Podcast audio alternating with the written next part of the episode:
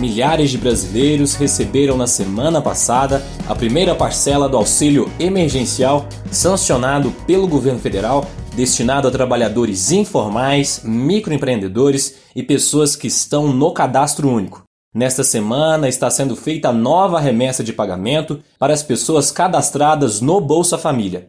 O dinheiro está sendo depositado diretamente na conta bancária que usualmente se recebe benefício, incluindo mães chefes de família que podem receber até R$ 1.200.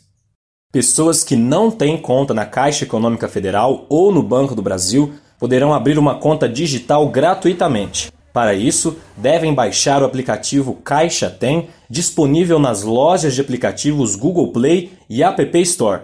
De acordo com o governo, mais de 6 milhões e 600 mil contas digitais estão sendo abertas.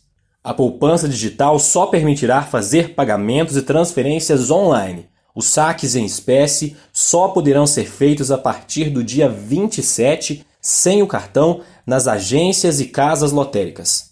As pessoas que não fazem parte do Bolsa Família, mas tiveram seus dados aprovados e verificados pelo Dataprev, vão receber o auxílio emergencial nesta semana, conforme a data de nascimento.